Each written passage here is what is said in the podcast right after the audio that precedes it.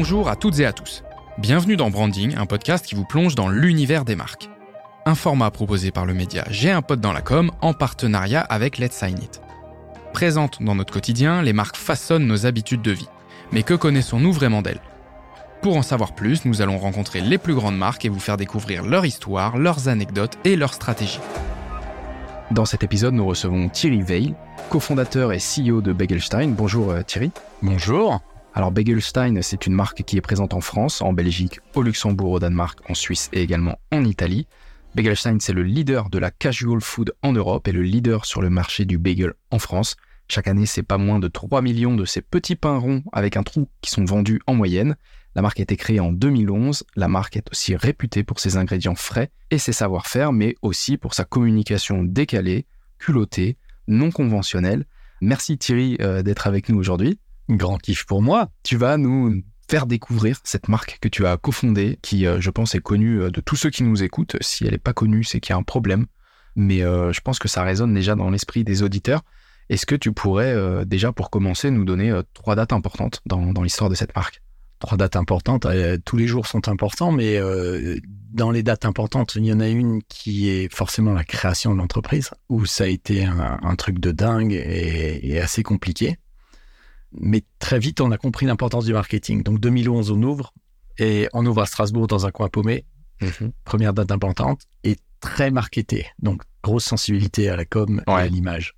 Tellement marketé que tout était euh, brandé Begelstein, le PQ, les casquettes, les stylos, les plateaux, les serviettes, les mouchoirs, tout était Begelstein. À tel point que les gens arrivaient là-dedans et disaient ah ouais, mais Begelstein, moi je connais vachement bien. Chaque fois que je suis à New York, je vais au Begelstein de New York. Et nous on disait ouais ouais, il est super, il est bien placé, hein, à Upper East Side. Ouais ouais ouais ouais. Excellent. Donc 2011 création. 2012, l'année d'après, mais c'est important, gros développement. C'est là où on découvre qu'on a un potentiel d'attractivité. C'est là où on fait le salon de la franchise. C'est là où on ouvre nos premiers restaurants en dehors de Strasbourg. Et c'est là où l'histoire va réellement commencer avec un déploiement. Ah Ensuite, un des troisième date phare, ça va être 2016 euh, avec l'arrivée euh, dans notre capitale, non pas d'un fonds d'investissement, mais d'un partenaire suisse qui est le groupe Migros, qui est une, une institution suisse et qui va nous permettre de passer un cap et qui va nous permettre de travailler les process pour nous développer euh, en Suisse et donc à l'étranger et qui a mis en place toute la structure de développement de Begelstein international. Donc euh, voilà, trois dates clés. Mais même dans la com avec les Suisses, ça a été assez drôle parce qu'au départ, on s'est dit, oula là, les Suisses, faut y aller bolo, hein. on va se calmer. Et en fait, c'est eux qui étaient, qui ont été pas assez fort, il faut y aller plus fort. Ok. Et d'où vient cet engouement pour euh, pour le marketing? Tu l'as dit, c'était très marketé. C'est toi, c'est un des cofondateurs qui avait cette. Alors moi, j'ai tout fondé avec mon associé Gilles. Mhm. On est comme le yin et le yang, on, a tout fait ensemble. Et oui, les, les, les, délires sont partis de nous deux, avec une ambition qui est qui est très marquée, très profonde, qui est très prétentieuse, qui est de ne pas se contenter de remplir le ventre de nos clients, mais de marquer d'une micro-séquelle leur cervelle. Ouais. Et ça, ça a été un parti pris dès le départ. On a sous-capitalisé notre histoire, donc on n'avait pas de pognon. Et comment se faire connaître sans avoir de pognon? Ben, C'était prendre un parti pris extrêmement délicat, qui est de dire on est une des rares marques à accepter qu'on nous déteste. Il n'y a pas de marques qui font ça. Ouais. Vous nous détestez, ok, on l'assume. Mais il y a une partie des gens que ça va complètement fédérer. Et c'était ça, c'était on n'a pas d'argent, on va prendre un virage, on va se couper d'une partie du marché, mais pour mieux récupérer l'autre partie qui va nous suffire à grandir. Et c'est allé très loin. On a par exemple, dans nos restaurants, on a une urne funéraire sur laquelle c'est marqué Ici reposent les cendres de notre client le plus difficile. Et un jour, j'ai quelqu'un qui vient dans le restaurant et qui me dit euh, Mais comment vous osez quoi? Mon père est mort il y a six mois, j'ai la même urne au-dessus de la télé, vous n'avez pas le droit de rire avec ça. Et je lui ai dit, je suis désolé si ça vous a heurté, je suis désolé pour votre papa, mais je vais pas l'enlever. Vous allez plus revenir peut-être, je l'accepte, mais il y a plein de gens que ça fait venir. Et, donc c'était ce parti pris au Très départ. Très clivant, mais euh, pour autant on, se range d'un côté et, finalement bah, ceux qui viennent aussi viennent euh, pour des vraies raisons quoi finalement. Exactement, mais c'est pas toujours facile à assumer et notre histoire le prouve. Oui, et puis alors moi j'ai ce souvenir et je t'en parlais euh, en off. Euh, en 2014, j'ai retrouvé un de mes posts Instagram sur lequel bah, j'avais photographié euh, une des caisses enregistreuses où quand on arrive, c'était marqué euh, Fuck Burger King. Après avoir déjà effectivement découvert l'enseigne, on rentre, euh, on choisit ce qu'on veut euh, manger et puis derrière euh, on arrive à la caisse et puis là on se dit ah ouais donc il, il s'arrête jamais en fait finalement depuis du début à la fin de la vitrine jusqu'au passage en caisse. Et alors peut-être que je me trompe mais même sur les serviettes non il n'y avait pas des messages sur les Ah, on a fait plein de messages à nos serviettes. Il y a des collections collection, de nos ouais. serviettes. On a fait une collection qui avait été qui avait cartonné, euh, qui avait été les serviettes, c'était marqué dessus euh, recyclé avec les livres de Marc Lévy. ok Ok, on a eu des échanges assez chauds avec Marc Lévy. Ça nous a coûté une indemnisation, mais tellement moins cher qu'une campagne de pub en Ouais. par trois dans toute la France, quoi. Ouais, ouais, donc euh, toujours ce côté, ce, vraiment, euh, c'est même plus un pas de côté là, c'est un grand écart de côté en termes de, de marketing. La troisième date, donc 2016, tu l'as dit, rapprochement, donc tu l'as dit que c'est pas forcément euh, une prise de capital, c'est ça? Si, ils sont rentrés au capital. Ils, ils sont actionnaires chez. Begelstein, le groupe Migros. Ok, et eux vous, vous ont aidé un petit peu plus peut-être à industrialiser, c'est ça? Toute la partie euh, industrialisation. euh, Pas forcément de l'industrialisation de nos produits. Il faut savoir que Begelstein, on fabrique tout ce qu'on vend et on le fabrique de manière artisanale. C'est des Ouais. boulangers avec bien la vraie farine, des vrais œufs, des, Ouais. du lait pour nos bagels, mais aussi pour nos cookies, nos cheesecakes, nos crumbles, etc. Donc ça, on l'a conservé. Par contre, là où le process peut-être. Exactement, c'est Ouais. les procès. Quand demain on arrive dans un autre pays, comment est-ce qu'on fait? Ouais. Moi, j'habite à Strasbourg, on a ouvert en Allemagne. C'est à littéralement 5 km de chez moi, mais c'est un autre univers. Et on, on a fait plein d'erreurs au départ. On s'est contenté de traduire ce qu'on avait dans nos restaurants. Et par exemple, des blagues du type euh, La vie est trop courte pour apprendre l'allemand, ça les fait pas hyper rire. Mais des blagues comme euh, Quand j'écoute du Wagner, ça me donne envie d'envahir la Pologne, ça les fait encore moins rire. Ouais. Donc, à un moment donné, il faut structurer Ouais. une approche d'adaptation et les Suisses nous ont aidés à mettre ça en place. Ok, très bien. Donc, euh, trois dates assez marquantes euh, dans, dans- dans cette histoire.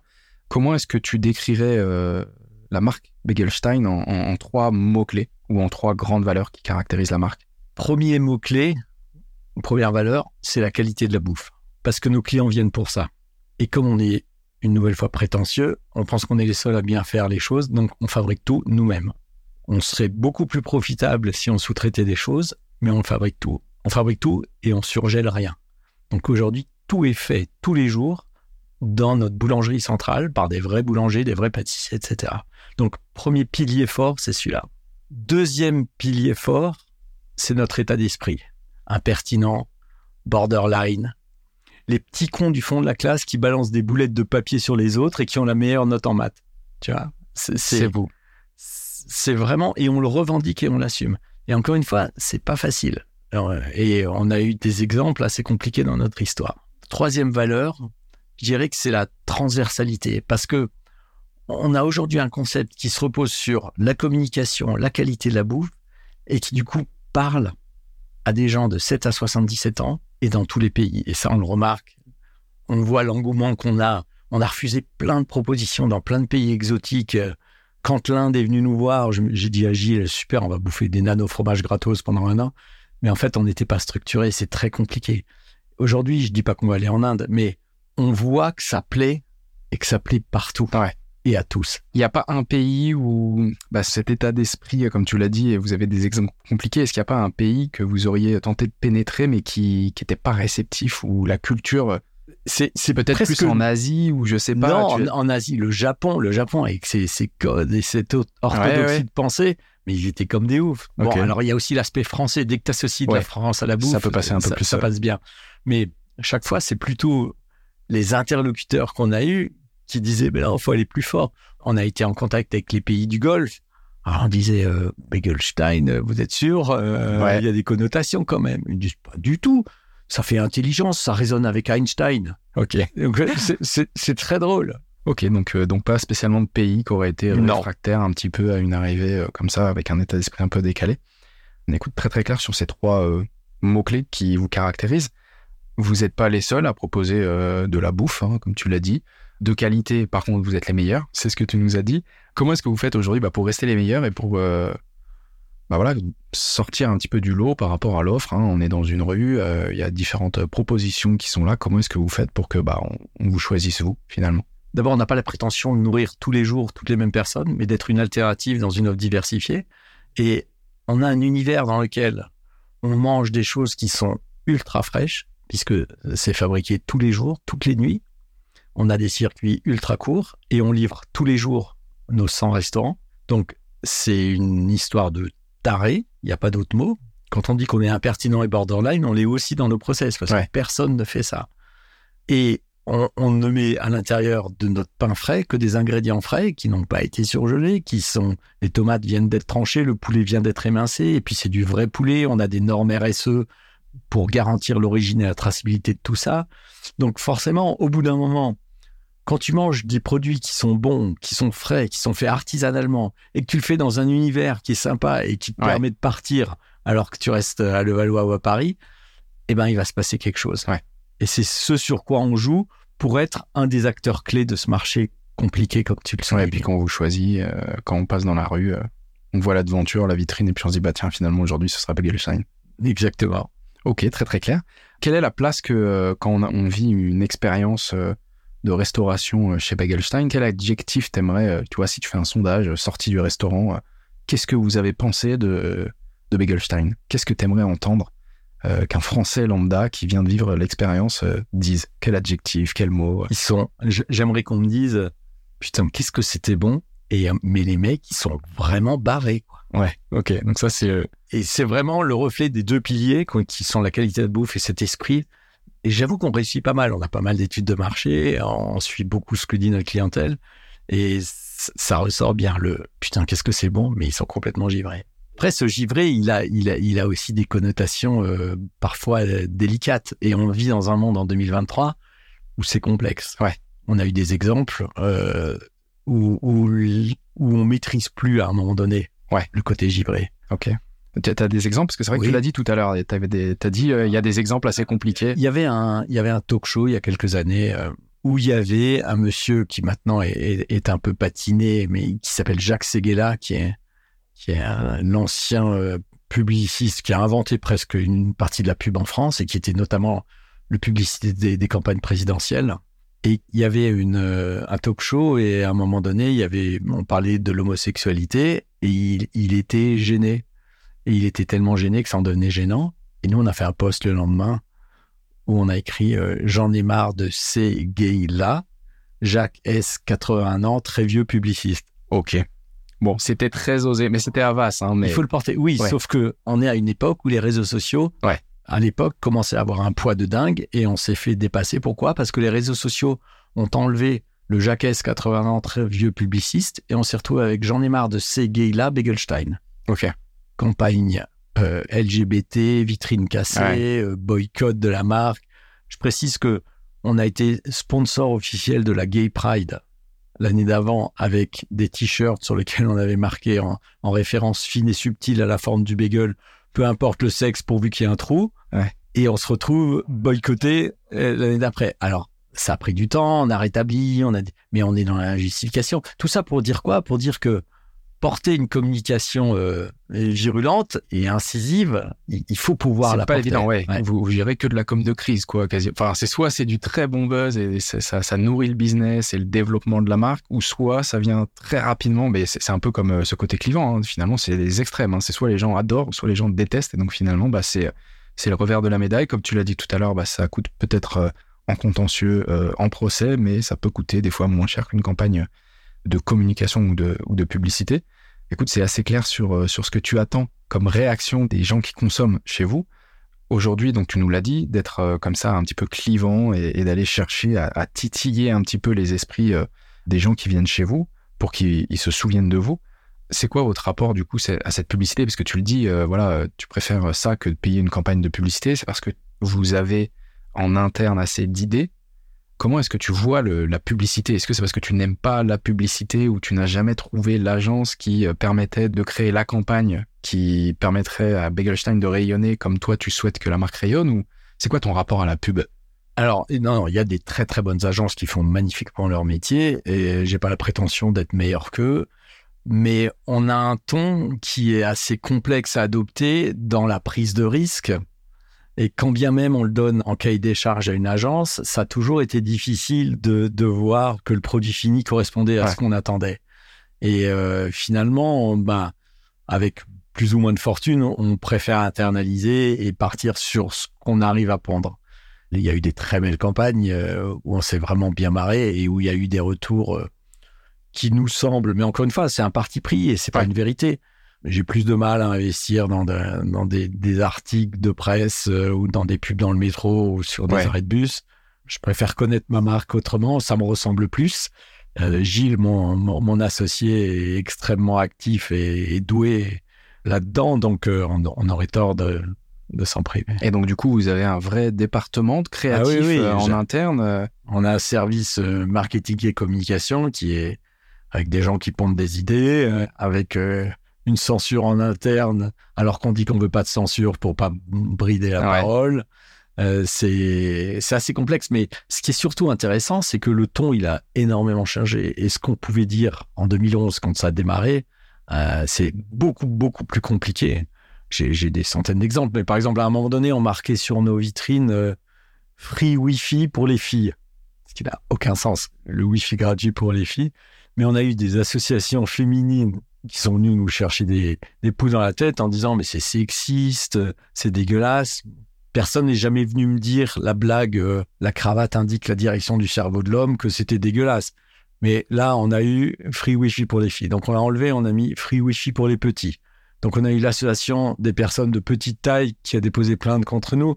Voilà. Et Toujours, la, parole n'est plus aussi libre qu'elle l'a été, et nos marges de manœuvre de délire sont plus étroites parce que il y a un moment donné où il faut qu'on fasse quand même attention. Mais, est-ce que justement euh, avec cette évolution, enfin, je pense que ça ne change pas pour autant le, terrain. C'est juste que euh, euh, il a changé un petit peu de, composition, mais enfin l'humour peut continuer d'être un peu votre caractéristique, mais voilà, avec des, contraintes différentes ou effectivement des filtres à appliquer aussi. Alors, tu l'as dit aussi tout à l'heure, vous étiez sponsor officiel de, de la Gay Pride, et donc ça n'a pas empêché l'année d'après de vous faire tacler. Donc, même si vous avez un engagement d'un côté, il y a des choses qui, bah, prises à part finalement et hors contexte, peuvent aussi se dire, bah tiens, c'est quoi cette marque Qu'est-ce qu'ils qu'est-ce qu'ils nous font? Donc, traduire des choses qui sont à l'opposé de ce que vous pensez finalement, mais au travers d'une blague est-ce que tu penses que du coup c'est plus possible de faire de l'humour comme avant ou est-ce que c'est on partage cette idée de se dire bah c'est juste ça doit être différent et, les ficelles euh, qu'on peut aller euh, activer sont, différentes et euh, à des niveaux différents on fera toujours de l'humour et on a il y a toujours de la place, même une grande demande pour l'humour. Il n'y a jamais eu autant d'humoristes, de stand-up, d'émissions ou de spectacles. Mais les sujets sur lesquels et la manière d'aborder les sujets peuvent plus être les mêmes. C'est ça. Et il y a quand même un impact qui est majeur c'est le bashing des réseaux sociaux qui prend une importance de plus en plus lourde. Et aujourd'hui, vous faites une blague, elle plaît pas à quelqu'un, ce quelqu'un va fédérer une communauté autour de cette blague et contre la marque. Et beaucoup plus rapidement que quand vous sponsorisez la Gay Pride. Exactement. ça va, Exactement. Et j'ai avec moi un réseau de franchisés, donc des entrepreneurs qui ont investi. Et ce que moi, je peux assumer, il faut à un moment donné que je puisse prendre en considération leurs investissements, leur prise de risque. Et c'est plutôt ce filtre-là qui est un peu plus compliqué. Ils nous ont choisis à cause de notre humour. Ils sont fans, mais donc il faut que je continue à leur capital et, Exactement. leur investissement euh, qu'ils ont mis dans la, dans, dans la marque. Ok, écoute, c'est très très clair et je suis d'accord avec toi. Il y a énormément d'humoristes et donc du coup il y a toujours cette place. Mais euh, voilà, la société évoluant, euh, les sujets ou la manière de les aborder diffèrent. Et je pense que finalement, vous êtes aussi un peu à la croisée et je pense que vous devez avoir une vraie expertise sur la com de crise et de savoir et de maîtriser les réseaux sociaux et, et, maintenant vous anticipez. Est-ce que vous savez maintenant qu'il y a des choses euh, que vous allez sortir et vous vous dites, bon là, on va se faire bâcher, mais on y va et on se prépare ou comment est-ce que tu fais ce film? Parce que finalement, au bout de te prendre deux, trois bâches quand même, euh, des fois, tu peux avoir cette frilosité de te dire, ok, ça fait un ou deux procès ou ça fait un peu... Euh, deux, trois bashing sur les réseaux sociaux, ça peut faire un peu mal aussi, parce que des fois, tu ne l'anticipes pas et tu, tu, te manges une claque et tu dis, oh, je n'avais pas vu venir celle-ci. Est-ce que maintenant, ça t'arrive de dire, allez, on y va là-dessus, on s'y attend, on sait qu'on va prendre, mais, euh, mais c'est nous et, et c'est assumé De moins en moins, parce que parce que euh, c'est de, plus en plus compliqué. On l'a fait et à certains moments, je peux pas en parler parce que on a des clauses, mais ouais, on l'a fait en se disant, allez, tant pis, ça va péter, mais on l'assume. Ouais. Et ça n'a pas toujours été euh, une bonne idée. Ok. Il y a des fois où il faut. C'est vachement dur de mettre le curseur. Mais après, il y a d'autres choses. Il y a la conjoncture qui vient te rattraper. euh, à un moment donné, de la même manière qu'on a des collections de serviettes, on a des collections de gobelets pour le café. Et on avait, euh, on avait fait une collection avec euh, les dirigeants de ce monde en train de roupier, mais genre la tête en arrière, les yeux fermés, la, la bouche grande ouverte, à dire bah, si seulement il avait pris un café Begelstein et on serait pas là. Et on avait, on avait Angela Merkel, on avait Barack Obama, on avait euh, Jay-Z et on avait Vladimir Poutine. Sauf que quand, quand ce décérébré a envahi l'Ukraine, on s'est retrouvé avec euh, 300 000 gobelets Vladimir Poutine Ouais. que personne ne ne voulait. voulait. voir nulle Ouais. part. Donc euh, la blague, elle, elle s'est fait censurer par Actualité Politicum. Si aujourd'hui euh, tu devais retenir euh, une seule campagne, alors tu peux en choisir deux du coup, soit la plus marquante ou celle dont tu es le plus fier, mais également celle qui a le plus aidé la marque. Alors aider, ça peut être dans un sens comme dans l'autre. Tu peux dire, ah, celle-ci, ça a été vraiment celle qui, nous a emmené loin et on s'est dit, est-ce qu'on sera là euh, dans deux, trois mois? C'est quoi les, allez, deux, trois campagnes comme ça qui, te, qui ont été très a, marquantes dans l'histoire? il y a une campagne euh, sur laquelle vraiment on a pris beaucoup de plaisir et qui a eu un- une retombée dingue. C'est que on a découvert que sur la table des étudiants qui passaient le baccalauréat, ils avaient droit à deux choses une trousse et une bouteille d'eau. On n'a rien fait pour la trousse, mais on a fait une bouteille d'eau par matière avec les pompes dessus. Donc, la bouteille d'eau anglais avec tous les verbes irréguliers, la bouteille d'eau maths avec toutes les formules, la bouteille d'eau histoire avec les dates principales, etc. Et notre rêve, c'était d'être interdit pendant les épreuves de bac par le ministère de l'Éducation nationale. Ça a marché? Non, on n'a pas été interdit, mais on a eu un, un- un buzz de dingue. Donc il y en a qui ont pu passer le bac avec des antisèches euh, légales. Exactement. Et comme on est cohérent, on fait les choses pour le bac cette année-là. Tu sais, il y, a- il y a toujours les banques qui te disent euh, Si tu as une mention... si tu as une euh, mention très ouais. bien, tu peux ouvrir un compte avec 100 euros, bien, da, da, da. Et nous, on dit, si vous avez une moyenne inférieure à 3, vous êtes dans la merde, on vous offre un an de bagel et un stage parce que c'est vous qui avez besoin d'être aidé. Donc, tu vois, on, était cohérent. Donc ça, c'était une campagne... euh, Donc fallait venir avec son Ouais. les résultats de son bac Ouais. et euh, waouh. Ouais. Ça, c'était assez drôle. Après, euh, il y a une vidéo qu'on a faite qui a eu un énorme buzz, qui a beaucoup aidé la marque. C'est euh, avec un, un YouTuber qui s'appelle John de Mayo. Et l'histoire est assez dingue parce que il, il arrive dans une boutique, il y a la queue, il a une canette de coca. Et il, dit aux gens, ça vous embête si je peux juste passer, j'ai juste une canette, ça vous embête? Et il remonte la queue jusqu'à la caisse. Et le dernier, il dit, euh, j'ai juste une canette, ça vous embête si je passe? Et les gens forcément disent, non, non, vas-y. Mais il paye sa canette. Et à ce moment-là, il y a une musique de trompette, il y a un drapeau qui descend, il y a des confettis. Et on dit, euh, vous êtes le 10 millième client, vous avez gagné un chèque de 10 000 euros. Donc là, le- celui Et le mec derrière. Et en fait, c'est tout le, le jeu en caméra cachée de voir la réaction du mec derrière. Ah, c'est juste mortel. Ah ouais, ça devait être. euh, Et ça, ça a été un, un gros, gros buzz qui, qui a bien, bien aidé la marque On à peut la retrouver sur YouTube cette Ouais, ouais. vidéo? Et ben on la repartagera aussi sur nos réseaux sociaux. Il y a une campagne qui est pas née d'une campagne, qui est née d'un accident dramatique et qu'on a retourné. Euh, il y a quelques années, 2018, je crois. On s'est fait taguer une de nos boutiques pendant toute la période Gilets jaunes à la bombe. Ils ont marqué Youden dessus. Et il y a eu, heureusement, toute une condamnation, parce que ça a été repris dans tous les journaux télévisés, condamnation de, de cet acte euh, sale, vulgaire et minable. Et nous, on s'est dit, qu'est-ce qu'on fait? Et on a pris la photo de la vitrine et on a fait un post où on a transformé le Juden en Guten Tag et on a mis qui que tu sois, tu seras toujours le bienvenu chez nous. Et ça, ça a eu un effet énorme sur la marque.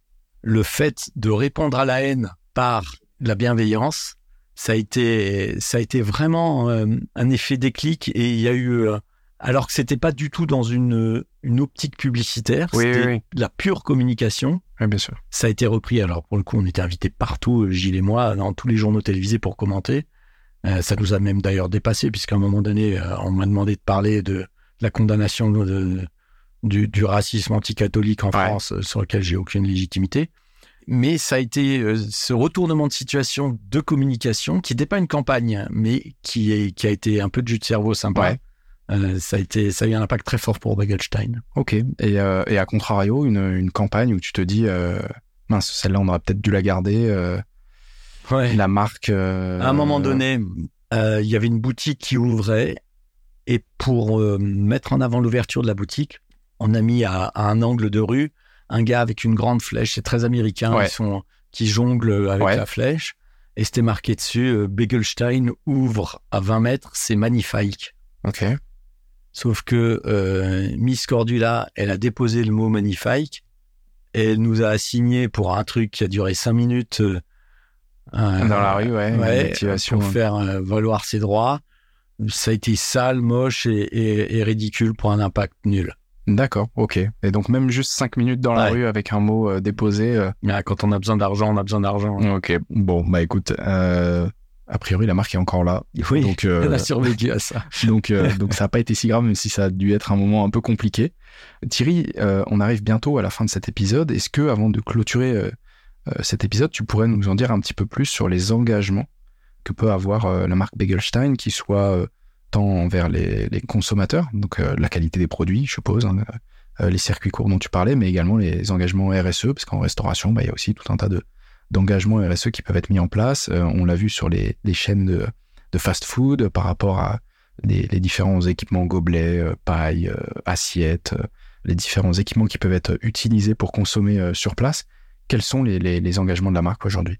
Alors déjà, l'engagement, il est par rapport euh, à nos fondamentaux, à savoir, on va continuer à faire de la bouffe bonne et fraîche, et on va continuer à le faire avec un état d'esprit déglingué. Donc ça, c'est l'engagement.